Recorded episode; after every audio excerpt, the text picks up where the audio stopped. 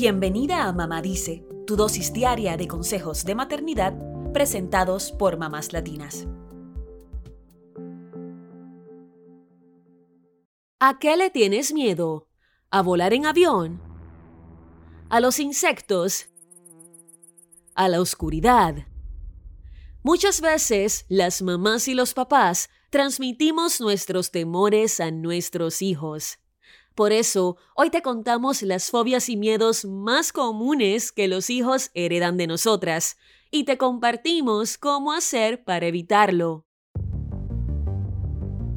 Comencemos con los miedos más comunes. Número 1. La aracnofobia o miedo a las arañas. Este es el mayor miedo que los padres transmiten a sus hijos, y es que las arañas son tan intimidantes. Número 2. La fobia social o el temor a las situaciones sociales. Número 3. La acrofobia, que es el miedo a las alturas. Número 4. El miedo a los perros o sinofobia. Número 5. La aerofobia o el temor a volar. Otros miedos comunes que podemos transmitir a nuestros hijos sin querer incluyen el temor a ir al dentista, a las serpientes, al fracaso, al agua y a las multitudes. Esto reveló un estudio realizado por el sitio web británico childcare.co.uk, que entrevistó a más de 4.000 mamás y papás. Pero ¿cómo podemos evitar pasarles nuestros temores a los niños?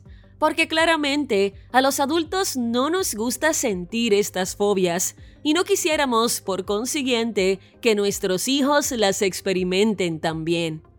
Bueno, pues puedes seguir estas estrategias. La primera es hablar con ellos sobre lo que nos asusta.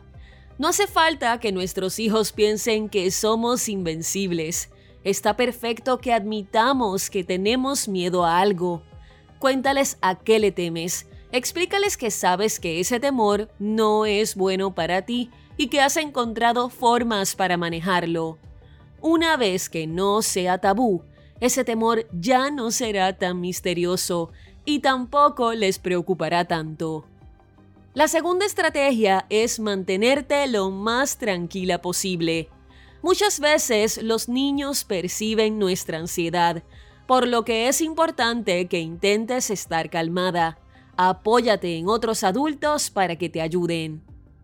Ahora viene la estrategia más difícil, pero que será muy beneficiosa para tus hijos el día de mañana.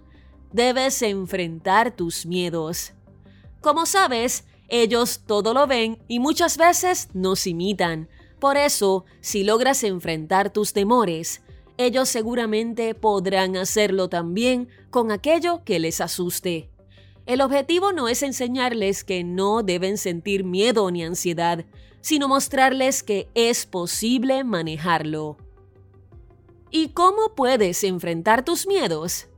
Pues exponiéndote a pequeñas dosis de lo que más te asusta e ir incrementándolas poco a poco. Por eso, si te asustan los perros, quizá puedas empezar visitando a algún amigo que tenga un perrito muy tranquilo y practicar acercarte cada día un poquito más hasta que logres poder acariciarlo. Eso sí, enfrentar los miedos no es fácil, pero no tienes que hacerlo sola. Si te preocupa alguno en especial y realmente te intimida enfrentarlo, busca ayuda de un profesional de salud mental que seguramente podrá darte herramientas y técnicas para hacerlo. Recuerda, las mamis somos grandiosas, pero somos humanas.